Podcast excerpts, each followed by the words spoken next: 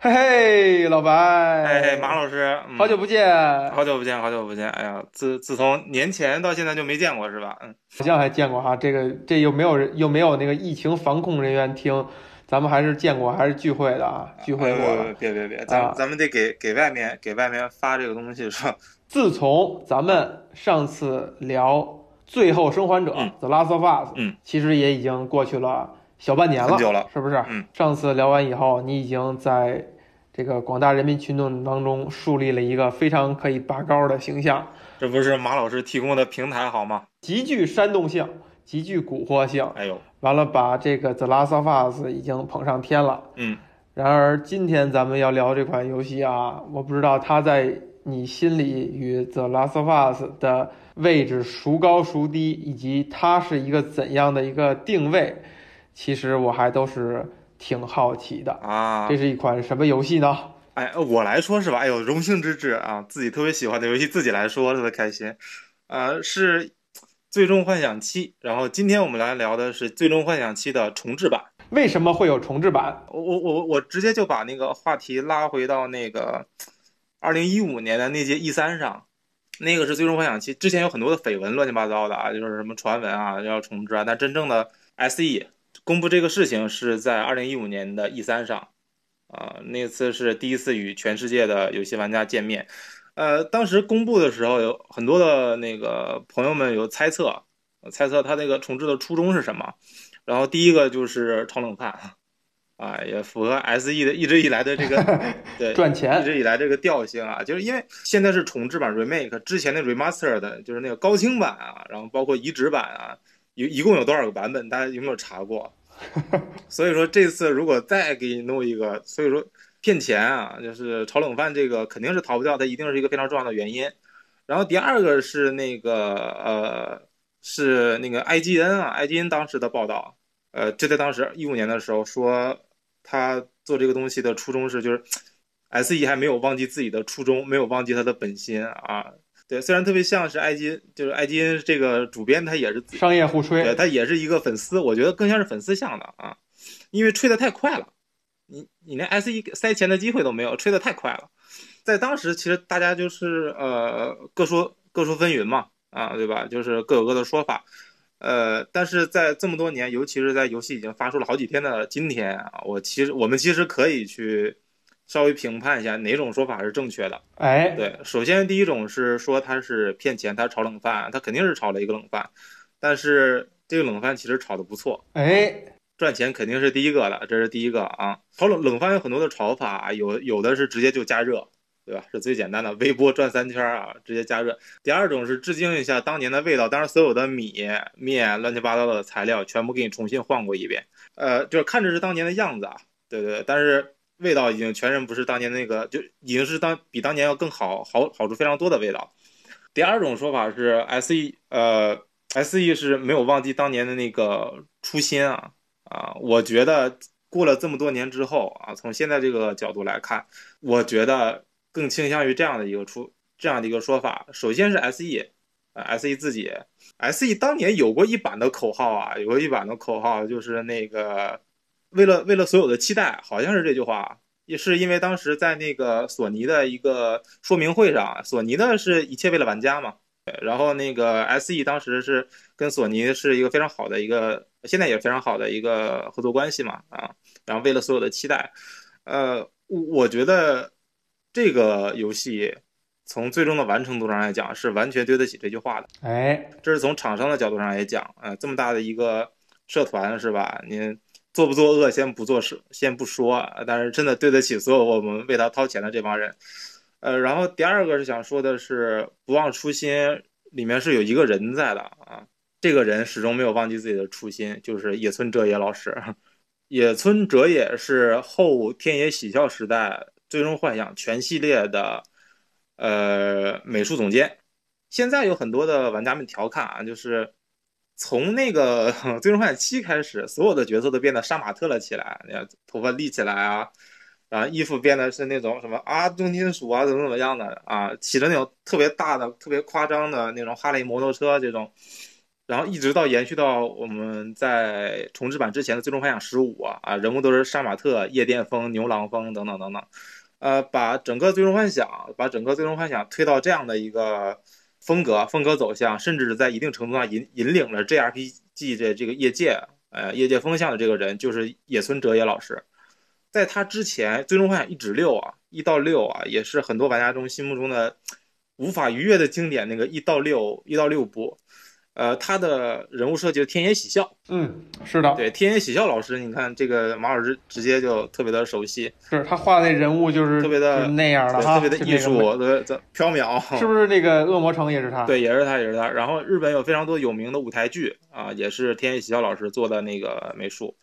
啊。然后天野还在那个中国杭州开过自己的个展啊，反响非常的好。野村哲也因为在很多作品中表现非常优秀。啊，就是不光美术做的优秀，而且深度参与了剧情设定，啊，一些游戏的设定，然后慢慢的也走到了游戏监督的这个位置，深度参与游戏制作的有《地狱犬的挽歌》，然后，呃，《最终幻想七：核心危机》，这是也是另一个非常经典的《最终幻想七》这个宇宙里面的一个作品，以及《最终幻想十三》的前身啊，《最终幻想 Versus》啊，维纳维纳斯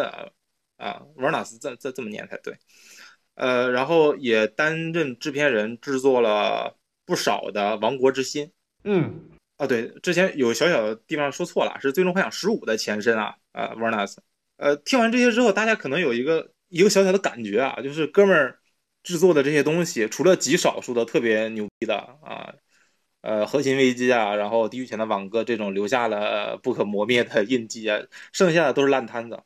最终幻想十五》啊，就是开发了整整十年。然后最后是甜甜端在最后两年才完成的，就是紧赶慢赶才做出了一个半成品卖出来。那这哥们儿是不是有点太任性了？对，时间管理非常是非常是问题，是啊，野村哲也时间管理是一个极大的问题，太追求完美了，追求追求完美在那个职场上是不对的嘛，对不对？然后他这个人是非常有艺术家气质的一个人，然后《王国之心》背靠着。那个史克威尔艾尼克斯背靠《最终幻想》和整个迪士尼的所有的 IP 角色，按理说得往死里卖吧，对不对？往死里做，往死里圈钱。但是在过去的十八年里面，只推出了三个正传。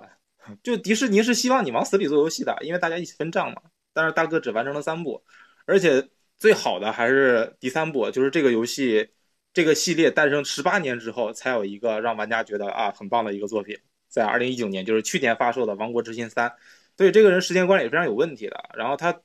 毛病是在哪儿呢？他特别喜欢在游戏的最开始就把，呃，不是在游戏呃企划的开始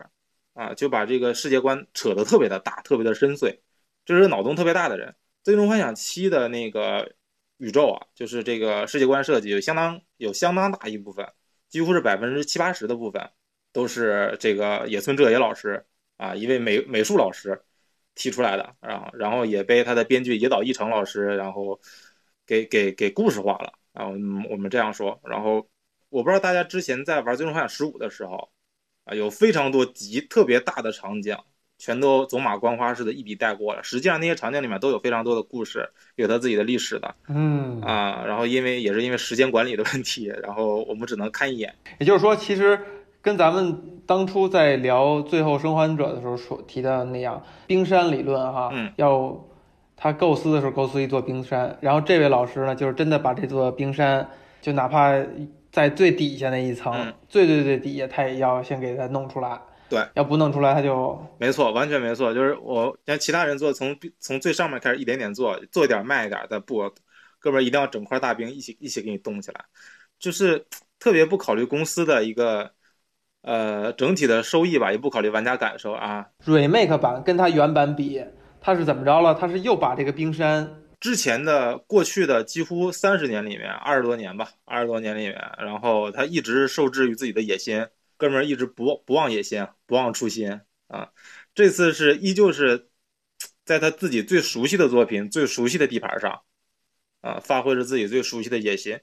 呃，我们能看到和当年最最大不一样的地方。最大不一样的地方就是这次充斥着特别特别多的内容，比比之前那个版本，对比之前那个版本，比之前那个版本，呃，我个人是玩游戏稍微细点的人，就是我玩到现在，当然我还没通关啊，就已经是比当年玩七的那个游戏流程时间要再长一点了，啊，我发现了非常多乱七八糟的小内容啊，让人非常的开心。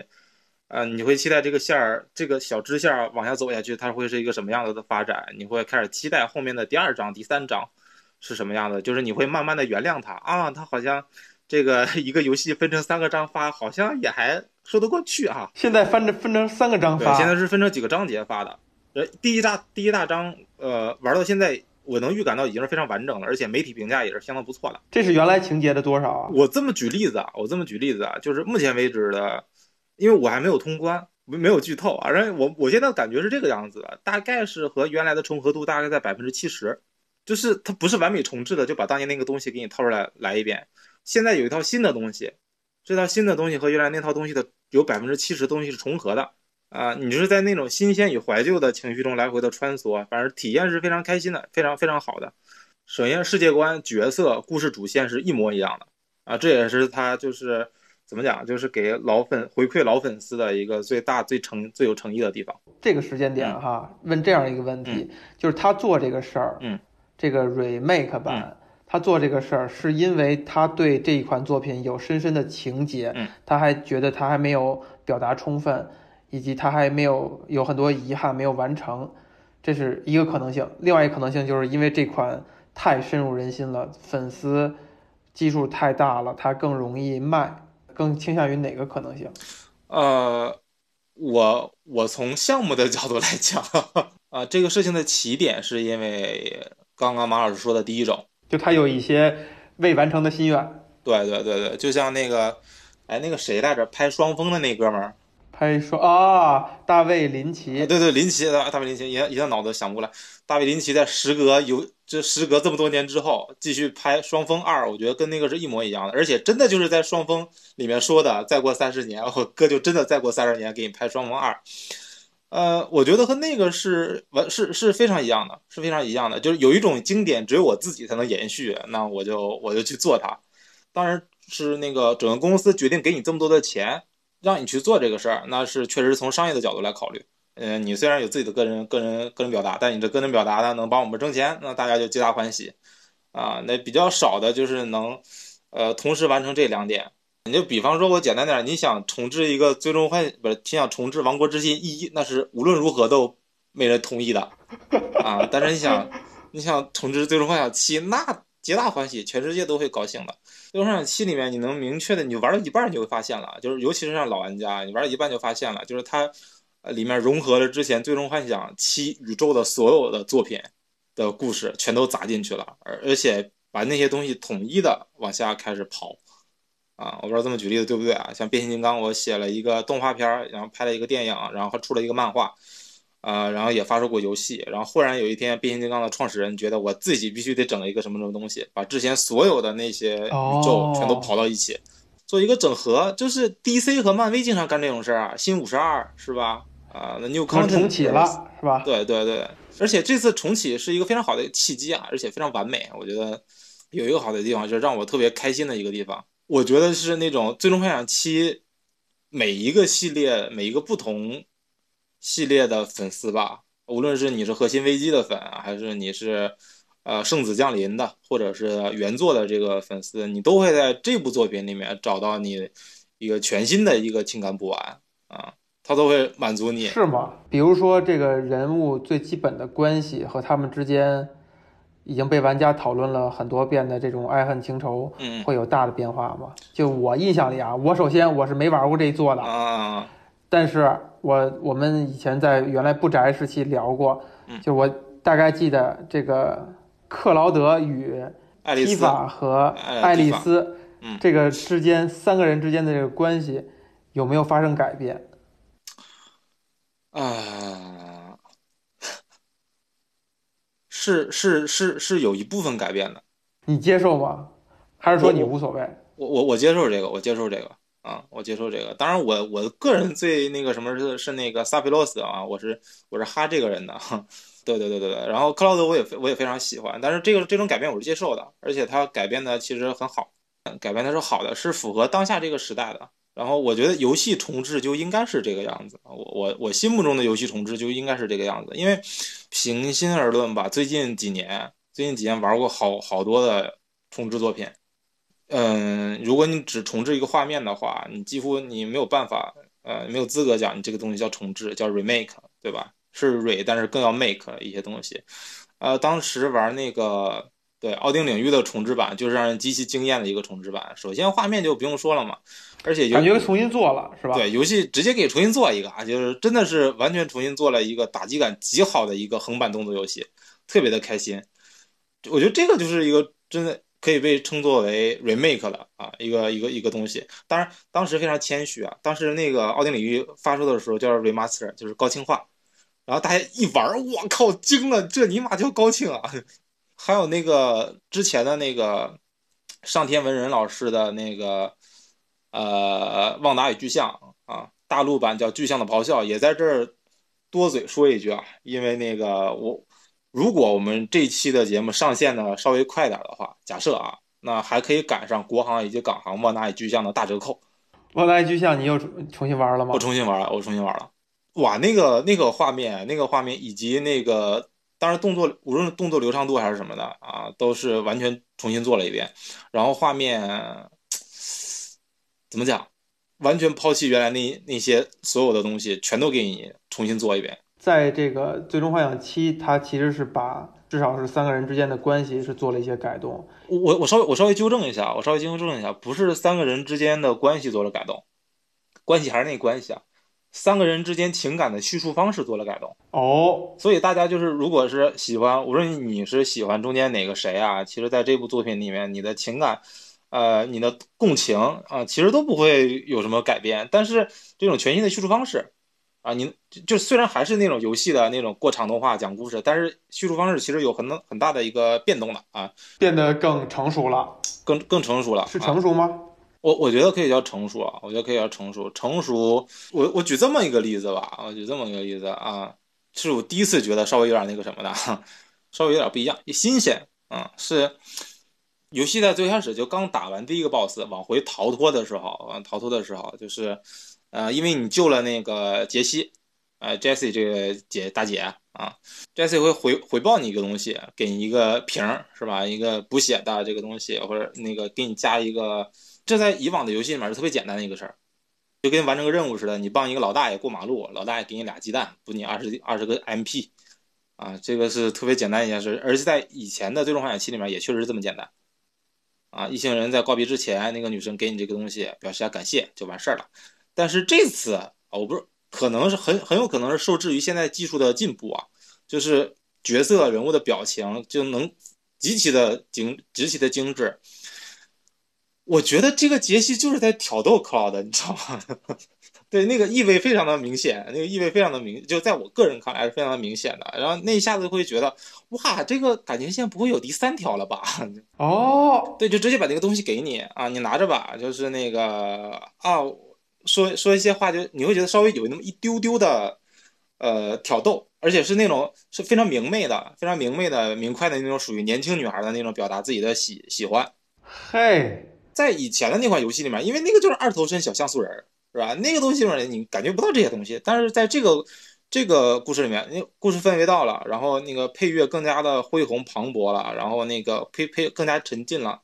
然后这个时候有人物是有表情的，然后有更加细致的动作的时候，一个女孩子对吧，就抱着自己胸，冲着你打一个响指，你都哇不一样，很形象。对，这个就是我后面的后面的还类似这样的还有非常多啊，非常多，你会觉得哇，这个世界更加生动了，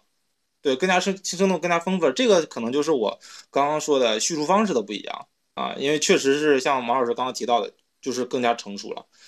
呃，我觉得。让我觉得特别的感动的一件事情，当年《最终幻想七》它是作为一个游戏业界的技术引领者来存在的。当时《最终幻想》的无论是美术还是它的剧情，然后包括它的战斗系统，都是当时游戏游戏工业吧，游戏工业发展到那个阶段最好的东西。这次的重置也再现了这一点，让我非常的让我非常的感动，因为那个画面就是目前为止最好的画面。在 PS 四上啊，PS 四上几乎是那个最好的，几乎是最好的画画面了。当然，呃，一年之后，一年之后的是可以发 PC 版的，或者大家现在可以在天蝎座或者在 PS Pro 这种 4K 机上能看到非常非常优秀的画面，画面素质，就是这个时代里面几乎最好的画面，然后以及呃最好的所谓的半即时战斗系统。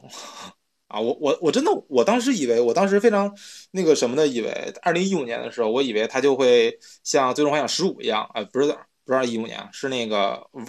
一六一七年的时候，我玩完《最终幻想十五》的时候，我觉得可能重置版就会和那个十五一样，变成这种群斗式的多人动作啊，多人过多人共斗式的这种操作方式啊，然后但结果他没有，还是那个那套 ATB，这个真的特别厉害，而且是及时的。啊，即时动作类，然后半即时回合的 ATB，然后放在一起，游戏深度是，呃，目前为止我特别喜欢的，几乎是最喜欢的，尤其是在我刚玩完那个《异度之刃》，两个几乎都是 JRPG 的代表，一个是坚守传统吧，然后另一个就是嗷嗷的创新，然后最终幻想是后者，对，因为呃我没有没有没有踩一捧一啊，因为我觉得身为一名 JRPG 的老玩家，《异度之刃》我非常喜欢啊，我我也我也非常的。感动啊！有这在这个这个年头，这个年头还有像《异度之刃》，然后《女神异闻录》这样的 JRPG 的坚守者，然后同时也有像《最终幻想七 RE》这种无畏的探索者啊。因为像这种重置游戏，这种粉丝群这么大的一个重置游戏，投资这么高的，你还愿意这么去创新？因为这个成本是非常高的，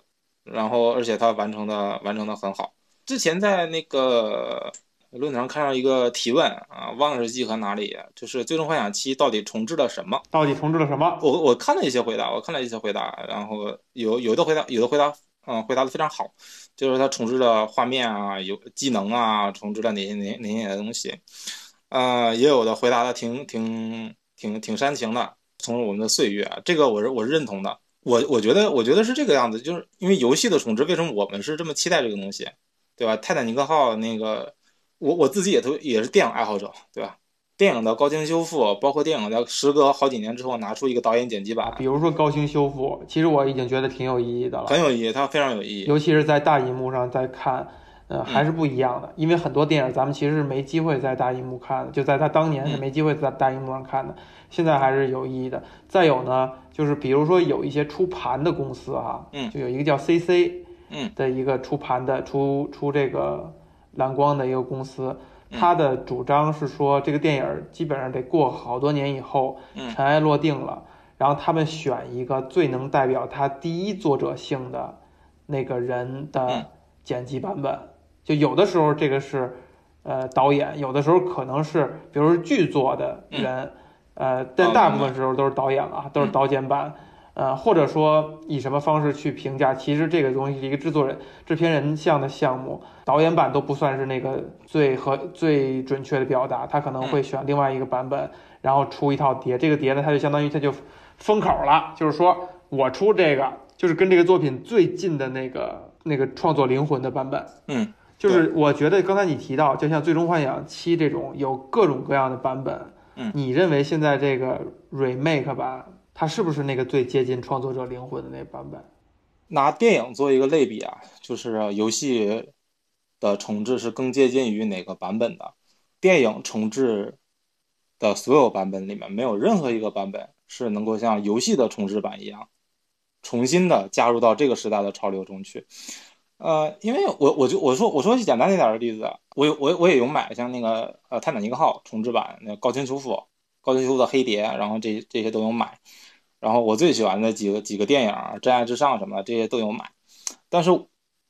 那些我们心中的心中的经典，我觉得更多的是，就是怎么讲，就是缅怀与补完啊，回忆与缅怀这样的东西。比方说，比方说，呃，《泰坦尼克号》，《泰坦尼克号》一九九九八年吧，九八年吧，九七年、九八年，九八年最好的片子。但是我不敢说它就就它是那个两千年或者是二零二零一零年最好的版本。如果你是泰坦尼克号的粉丝的话，啊，就是拿粉圈的话来说，你是你泰坦尼克，你你是泰坦尼克号的粉丝，你在九十年代，我是泰坦尼克号的粉儿，我就是最牛逼的，真的，这是属于我，啊，属于我最高光的最高光的时刻。但是你没有办法讲，在两千年之后，对吧？你二零一零年之后，你的作品哪怕它四 K 了，哪怕它重置了，哪怕它导演剪辑了，把所有补拍的东西全都给你奉上去了。它也不会是这个年代最好的东西，无论是一首歌，对。吧？比方说上世纪五六十年的老歌，对吧？鲜有放到今天依旧能，呃，达到当时那个当时那个高度的，当时那个高度的。那可能你大爷依旧是你大爷，但是你你大爷不会依旧是世界的大爷。哎，但是游戏是可以的。为什么？我觉得我认同那句话，虽然他没有解没有怎么解释，就是游戏的重置是真正的重置了你的青春，重置了你的童年，因为。他重新让你回到了你喜欢的东西，依旧是世界最好的那个瞬间。哎，说的太好了！哎呀，老白，哎呀，这个说的太好了。它不是重置了在你心目中的位置，是的，它是重置了这个游戏在整个这个 meta data 这个整个大环境下的这个位置。是的，是的，是这样，是这样。而且这种重置的成功率啊，成功率不高。最终幻想七能完成到这样一个目前为止的完成度，我。虽然后面还有第二、第三章啊，还不知道怎么样，但是目前为止完成度是完全可以让我们以乐观的心态，对对后面几部作品抱有乐观态度了。因为我觉得野野村老师是真的是想通了，就我我想踏踏实实的整一个事儿，是真的想通了啊！我我放心了，我我我挺感动的，我挺感动的。就反正我嘴特别碎啊，你反正你拜托就剪辑上多那个什么，因为。我我还不算是特别老的粉，我还不是特别老的版，因为我是两千年之后才玩的这个东西，就是初中的时候玩的。那你肯定，你肯你这岁数肯定赶不上它第一版了，对吧？肯定。你像我上高中的时候是是《最终幻想八》那个风靡全球的时候，还是靠了王菲的一首《爱桑蜜 》。爱桑蜜。这个那个就是七的时代早过去了，但是但是之后呢，就是现在还在玩游戏的人，可能真的大部分都是。靠之后的版本知道这一款作品的，但当然我还挺我我还算是比较 old school 的，我我还是在 PS One 上玩的。哦，也是，我们当时租租游戏的地方，租游戏的地方 PS 二比 PS 二便宜一半，哎，当时很多好游戏，然后机缘巧合吧，跳到这个，呃，我还不是那个最老最忠诚的那批粉丝啊，但是我依旧非常的非常的喜欢。我是没有想到这个游戏它会重置的，是之前心里没有抱有这个期待。二零一五年的 E 三上，怎么讲？一五年的 E 三是几乎是目前为止最精彩的一些 E 三啊，就是两千年以后吧，最精彩的一些 E 三。我我还记得当时那些作品，因为我每年都看直播嘛，就是所有的厂商都在那一年放大招，然后最后一个发布的憋招的是《最终幻想七》重置，那下子我哇，真的就和那个。发布会现场，然后以及那些大家能看到玩家反应镜头一样，就特别的开心。我靠，这个东西居然能重置啊！但是我的开心和他们是不一样的，对，因为我不是那种老粉，因为我到今天为止，我等重置才等了五年，是那些老粉等重等重置可能等了二十年，我和他们的这个等待是等待是不一样的。我相信野村野村哲也同志啊。啊，野村哲也同，他等这个事儿也等了很久。他如果在某家某家国内的互联网公司的话，你连续好几次项目失败，早早给你开掉了。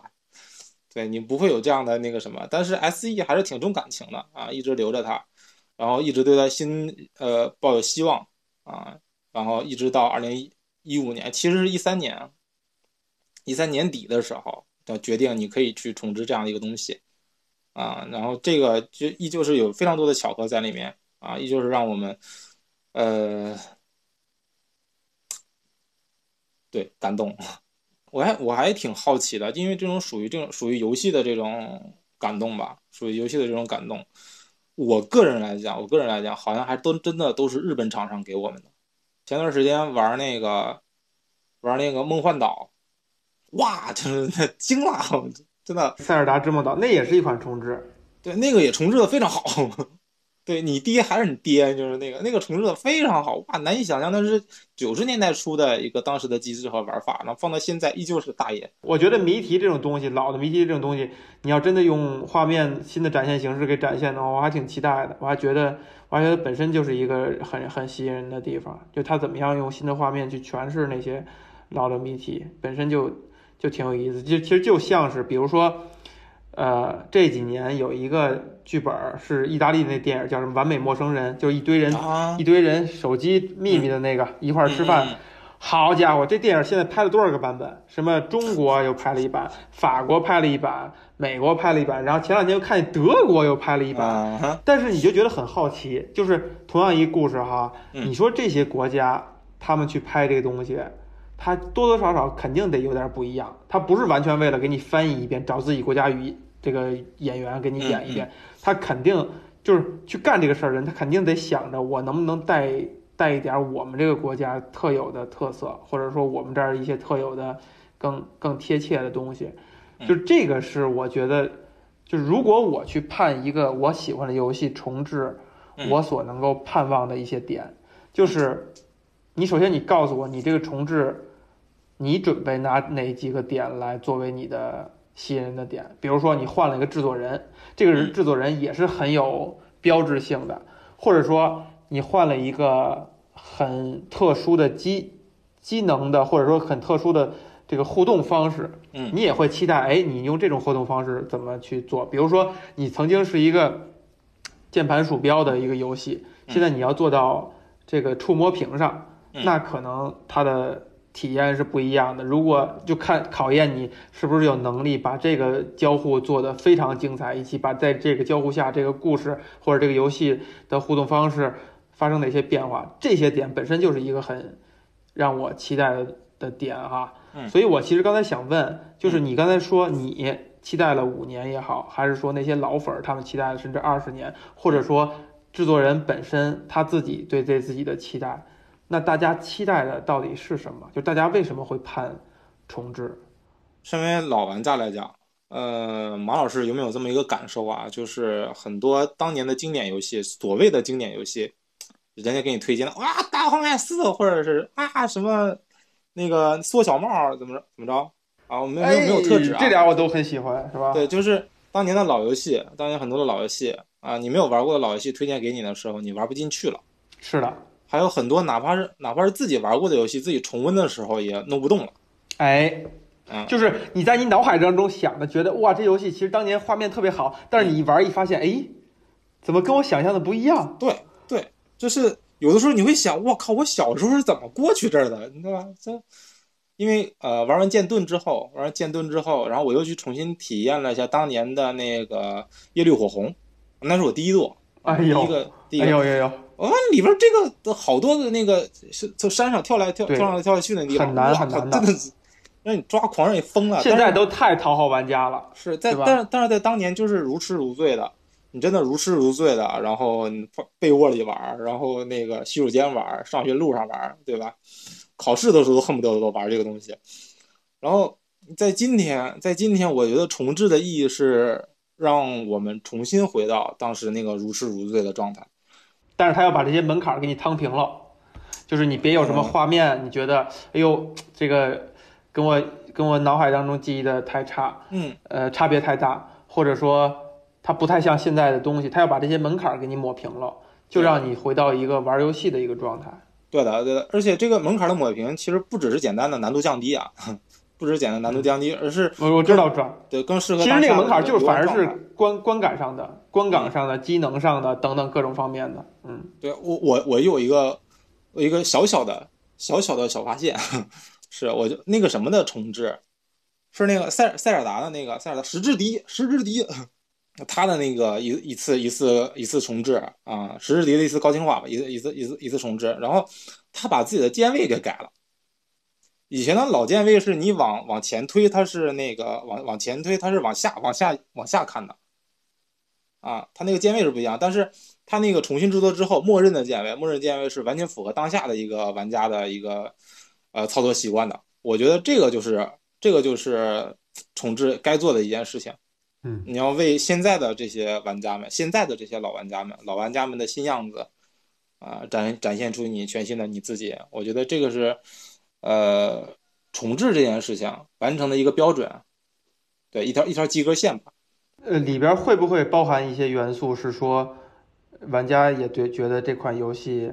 有一些什么遗憾？这个东西很像是电影改编，或者是跨媒介的这种形式改编，就是不是跨艺术形式的这种故事改编里面，经常会做到，经常会要做的一件事情，就是什么呢？呃，哪怕是原来的故事，大家都知道结局，但是改编的一个要义，改编一个要义就是，第一是保留内核，第二是，呃，给你期待的结局，但是以你想不到的方式讲。嗯，啊，这个是改编作品，改编小说，小说改编电影啊，电影改编电视剧啊，有意思。这种编剧们一定要做的一件事情，就是给你期待的结局，但是以你想不到的方式讲，结局你肯定都知道了，但是哇，还能这样呈现，这个才是最重要的。呃，然后这个也就是我刚刚说的那些，它的叙述方式、情感的叙述方式有所变化，啊，也是我认为它合格的一个地方。呃，我举一个例子吧，电影电影的重置与改编啊，就是《新世纪福音战士》，哎，我刚才也想提这事儿来着。《新世纪福音战士》完美的契合了，就是刚刚的那个改编要义，啊，给你期待的，但是以完全不同的方式告诉你，对，暗野秀明还是有本事有刷子的啊。你觉得这版你是很买账的？我自己是买账的，但是肯定不是所有人都买账的啊。甚至第三部出的时候，大多数大很多人是不买账的。哎，老白，你觉得？你觉得这是你的一个人习惯吗？就是你有没有，比如说，呃，有一些东西它的重置或者在改编，你是完全接受不了或者不买账的，还是其实你习惯性的就就很，你带着一颗非常 善良、非常非常体会体会能体会创作者体会一个你一个编剧的心态，体会一个编剧的心态的那种方式去体恤他们，或者说去能够从根儿上去认同他们的一些改编，你会更接受。呃，重置和改编，呃，不会啊，不会啊，我我自己我自己都对这方面要求还挺严的，要要求要求还挺高的。然后，呃，我我因为我刚刚说的那些都是有不同的原因的，当然我也能为了洗脱洗洗一下啊，为了洗白一下，我还能你也有不满意的啊，有有太多不满意的，就是无论是重置或者是改编，无论是重置或者是改编，都有很多啊，都有一些不满意的这样的一些一些一些点啊。比方说《黑暗之魂》的重置，我觉得就是吃屎。我觉得你，你就是个高清化，真的，你就是个高清化大哥，你不用这样子，是吧？呃，你老老实实说高清化，也没人把你怎么样。我觉得，对这个是我觉得那个什么，人家，人家 GTA 重新高清化都给你加几个彩蛋，你这样的对吧？改编也有很多不满意的，改编是我不满意最多的。小说改编电电影，倒是电影写小电影改小说的这个，呃有很多完成的不错的。根据电视剧写小说的这个倒是有挺多做的挺好的，我我自己我自己刚刚说的那些，呃，我觉得好的都是有原因的。EVA 是因为，首先是它完成度很好，至少是一二的完成度很很好嘛。第三是 D 三 Q 嘛，，D 三，呃，大家觉得特别崩啊，但是呃，尤其是一些新的观众觉得崩了。但是我不知道大家有没有有没有记得当年那批。EVA 的原生粉就每天在就日本的宅们啊，在家追着看那个 EVA 的时候，那个心理状态。呃，你喜欢哪个角色，安野安野秀明就整哪个角色啊！你喜欢谁，他就把谁整死，就是为了控诉这个世界。你们这帮死宅，不要以为自己是世界主宰，我弄死你！你不觉得第三部就是那个状态吗？我当时看第三部的时候，我我这这个哥们儿怎么又回到当年那个样子啊？然后觉得这个。你看，人家不光重置一个作品，也重置了自己。我是从这个比较戏谑的角度来讲，我觉得这个太有意思了。第三部就是在他已经哥们儿一看，我靠，我前两部票房那么好，我不整一下这个这帮人，对大家觉得膨胀了。你现在有没有觉得你就是在给自己一个特别善良的心理暗示？就是你你尝试去去理解他。就我还能举的例子是什么呢？就是最近一次金庸自己修订自己书啊，最近还真是乱七八糟的，真又看到。真的有人从不同角度去讨论这个事儿，嗯，比如说以前的一个金庸的学者，就对他最后第三次这个改版，嗯，真的是深恶痛绝，在改的过程当中给金庸老师写了大量的信，去阻试图阻止他。我也特别讨厌金庸的重置，哎，但是我又看到了，我印象里好像是梁文道吧，嗯，在一个什么场合。啊，我我我我我也看到过那次，来你先说，你先说。他就很能理解金庸的这次重重置，而且他能够把他，比如说对于大家争议很大的对《天龙八部》结尾什么王语嫣啊、段誉的这种改动，他能够谈到一些他认为更有、更具人性、更更具文学性的一种理解。但是在另外一个位这个学者来看来，就是他其实从根儿上改变了段誉这个人物，从根儿上改变了王语嫣这个人物，就是持否定态度。其实就是每个人给自己的那种心理暗示啊，或者说他所持的，他他所不是说不能说盲目啊，他所一刻他持的这个角度，他是站了哪队以后，他就可以从这个角度去帮着别人去理解作者的意图。我我我我我觉得是这样的，就是呃，我我我对那个最终版是深恶痛绝的啊，我对金尤其是第三版，生生死死都不重要了啊，很多角色性情大变，我大哥你。我对这个是我我我哪怕以编剧编剧之心啊，哪怕以创作之心，我都没有办法去理解这件事情。但是呢，我金庸老先生是我心目中一个德才兼备的，然后肯定是文学泰斗这样一个人。呃，如果非要在这个人身上挑一些缺点呢，就是金金老先生他肯定是一个那种，就如果他玩微博，他发发微博，啊，如果他如果他玩朋友圈，他是那种会定期删自己朋友圈的人，不能和自自己的过去妥协的人，你知道吗？就没有办法和自己过去的自己和解。然后我，呃，像比比方说我吧，啊，就是我朋友圈从来都不删，就零就是过去几年自己什么什么样就放在那儿。对我就我觉得这个无所谓，因因为我脸皮厚嘛。我完全理解，就是一个金老先生在当年他写创作的时候是年轻的时候嘛，年轻的时候他创作有他的当时的呃世界背景、大环境背景，然后有他个人的当时的一些，比方说年轻的冲动啊，有一些情感因素在里面对，啊，都在作品里面有影射。那在随着年龄的增长，对吧？阅历的深厚，然后他开始觉得当年那些可能，呃，可能做的没有那么好，或者是对年轻的读者们没有好的示范意义啊。从这个角度上进行一些修改，我觉得这个啊，我操，我就开始理解别人，我操，啊，从从从这个角度来讲，我是可以理解的。从这个角度上，我可以理解。但是，但是我觉得哥，你完全可以重写一个新的东西，对不对？马老师肯定知道，就是他那个第三第三版那个修改量是非常大的，是的，非常大，哥们儿，你你你他妈有修改那么厚一摞的书的那个那个量，你完全可以重写个新的，对吧？修改是几万字的修改，大哥，你写个新的小短篇、小中篇，那这全世界读者都疯了。而且你写个新的小东西，大家都知道哦，金庸老师你有新的这个个人表达，体悟了，对不对？你看当年的《鹿鼎记》不就是一次对自己的颠覆吗？如果他在当年先把张无忌改成韦小宝那鸟样，对吧？那读者就肯定不认。我们现在就是一样的心态，哥们儿，你把我心目中的张无忌都改成韦小宝那样了，把韦小宝改改的道貌岸然的，那我们是肯定特别难受的啊！心态就是这样，就是你真的你哥，你完全可以创造一个新的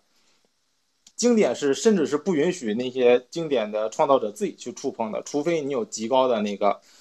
极高的信心啊，你能给这个作品极高的完成度。那么在这里，让我们再次称赞一下野村哲也老师。好的，你你觉得他们的差别，他们的差别真的是一个一个值得称赞，一个就是一声叹息的这种差别吗？呃，我觉得就是就是相当于野村他并没有对他很多内核，比如他动他完全不动他的人物，这个人物是这个样子，嗯，他二十年前是这个样子，他今天就还是这个样子，嗯，他已经在那儿了。而金庸确实是说，他让这个人整个转了性了。但是，他转性的时候，就是比如你从文学角度可以解读出来很多，比如说这样的这个人，他就怎么着更更高级了，这个角色就更嗯升华了。当然会有这这样的角度，但是呢，你其实刚才提到那一点挺对的，就是我发现那个反对这次重置的一些学者也是这么说，就是你二十多岁的时候，二三十岁的时候，嗯你那么鲜活那个创作状态，你那种激动的心情，你那个才华横溢的状态，是你老了以后你再也找不回来的。嗯，就是你跟你那个时候的自己，你都要嗯仰望你那个时候的自己，那是一个就是天时地利人和创造的一个状态，你无法去修正你那个时刻的自己，你没有资格去修正你那个时刻的自己。呃，我觉得是有这么一角度。那同同理，这个野村老师也是这样。嗯，还是说，就是那个时候他受制于这个他的当时的位置、呃职位，或者说他的地位也好，嗯，他实在是留了很多遗憾。这个遗憾就是他二十多年的梦魇，每天做梦，每天都在想，醒来第一件事儿就跟出租车司机欠人份儿钱一样，我欠这个世界，我欠《最终幻想七》一些这样的东西。我觉得应该也不至于，我自己是觉得有两种解释吧。第一种解释，第一种解释是 一个是商业的，一个是自己的。然后一个商业作品，一个极其成功的商业作品，你能动多少，不是你自己全都说了算的啊。然后一个你自己的作品，你们想怎么弄就怎么弄，是有这样的一个。但是这个东西在我心目中不占最大的比例啊，它只是我个人的一个推测。我我自己也不是极其支持这种观点，对吧？这是第一个。然后第二个是我认为最重要的地方。我之前也是做也做过做过出版，主要涉及的是那个美术，就是一些画师们，还有一些文学作品是这样的。做出版的时候，就大家能非常明显的感觉到，就是一个创作者的少年气是非常重要的。对，这就是马老师当年刚刚说的啊，很珍贵的。对，那个他当时自己有年轻时有自己的锐气，说干就干啊，下笔带神，就是这样子。这个东西是阅历。技术、世界观的完善都替代不了的。金庸老师到后来越来越成熟，然后越来越呃渊博，就是怎么就怎么讲，越来越像一个文学泰斗在靠近。但是实际上他的少年气已经不在了。而我们喜欢他笔下的那些人物啊，我先我先说完吧。呃，喜欢那些笔笔下的人物，也带着也带着那些。角色身上的就也也是因为我们喜欢那些角色身上那些少年的少年的气息，对吧？鲜衣怒马，仗剑天涯的那套，对对，是让我们非常呃能够共情的啊！你现在就是韦小宝老师一出来，我大国大国梦啊，什么怎么侠之大者为国为民是吧？嗯，就崩溃了，这个，我我觉得就偏类似吧。然后野村哲也的他的好处是这哥们儿，这哥们儿是几十年如如一日的。啊，他就仍旧是当年那个少年，那个毛头小子，几十年都学不好时间管理，然后也讨厌职场上那套，不是我干掉别人，就是别人干掉我，我绝对不服输的这样一个人。他到今天啊，而且他在十年之后还是这个样子啊，你能感觉到这个人的锐气，他的就是一个人年轻是真的跟年龄没有什么关系的，在现在这个样子，你还能看到这个人比较张张狂、比较张扬的个人表达。是我觉得造成这两种结果的一个主要的原因。我个人觉得，其实还有一个我自己的一个观点啊，因为我看到了金庸这个，我我其实第三版我没有重新看过，我好像就我好像把《射雕英雄传》重新看了，但是我也没有发现有什么太大的变化啊，没有没有发现。呃，《神雕侠侣》我好像也重新看了，没有发现太大太大变化，因为我心目中是我是最喜欢《笑傲江湖》和《鹿鼎记》这两部，嗯，这两部我反而没有重新看。啊，我还真是，后来我看到现在有这个争议，我看《笑傲江湖》了，重新看一看。你看，你看，有你看啊，你看，赶紧看《笑傲江湖》，就买最新的。是吗？啊，你你看，你看。是吗？啊，可开心了。变化大吗？变化大？也没有那么大，但是很别扭。这段时间看到这个争议以后，我突然觉得，我自己的观点是认为，金庸身体力行的，他做了这一步，也是一个行为艺术，也是这个艺术也好，人性也好，文学也好，补完的一部分。就他这几个版本都摆在历史长河当中，并且形成了一个对比，可能它能够带给我们一些东西。就是时代经过了这样的变迁，我连载的时候我是一个什么样的，我后来集结成册的时候我是什么样的，我出三联版的时候我是什么样的，我最后出这个新什么什么版本是什么样的，再把放到这个历史长河里，放到这个围绕着金庸的身世的变化里边。它可能能额外的产生一些东西，这些东西是不是相当于他这个行为艺术，无论是他有意而为之的，还是他不自知的情况下所能额外更多贡献的？因为当他《鹿鼎记》写完封笔以后，嗯，他这么大大才的一个人，他就不再给我们贡献东西了。但是他相当于用用他几次修订，嗯，又挤出了一些东西供大家研究，供所有的。人来去，像我们这样去猜、去想、去分析、去总结。如果以此为前提的话，那最终幻想的七的这几个版本，以及野村干的这几件事儿，是否也贡献了类似于这样的一些信息出来？明白？就他能够，他能够带给我们什么？他能够让我们更理解了什么？首先是刚刚金金老师说的，金金老师的那个，我我我依旧觉得那个是可以通过重写点东西来完成的，就是你对你对这个世界有新的认识、新的理解或者新的期待，是吧？你完全可以新写点东西完成。不是，他就是我要改我的作品，就是我们当我们知道一个大天才，在年轻的时候涌现出那样才华的人，那么年轻这样去才华横溢的人，他将来会变成这样，以及他会这样看待自己的产品，呃，看待自己的作品，这整个这件事儿就是一个活生生的一个一个文学，或者一活生生的一个艺术，他就能可能给我们一个其他人给不了的东西。嗯，你明白我说的意思吗？就是他，就是他这个，他行出来了一段历史，这段历史它本身能给一些更丰富的东西。首先是我刚刚的是刚刚说的啊，如果你那个什么，你可以再再写一个东西。然后第二个是，呃，第二个是就是如果啊，如果你你对这个世界有新的理解，一定要通过修改过去的东西来实现的话，对，然后这个我对这个行为的理解没有那么的重要。不是，我没有没有那么的透彻，我不是特别理解这件事情，因为因为没有那么透彻。对我我简举个简单的例子啊，就比方说老年老年的米开朗基罗，老年的米开朗基罗重新路过西斯廷大教堂的时候，然后看一眼，我靠，里面少几笔，对吧？里面有个人多了，我上去给他抹掉，这个都是完全完全不一样的。然后或者比方说那个岁数大的达芬奇。岁数大的达芬奇忽然喜欢比较瘦的姑娘了，然后开始重绘一下蒙娜丽莎。我我觉得都不用说太多我自己的观点，就是大家想象一下刚刚我描述的这两三两两件事情啊，你你当然也可以把它理解为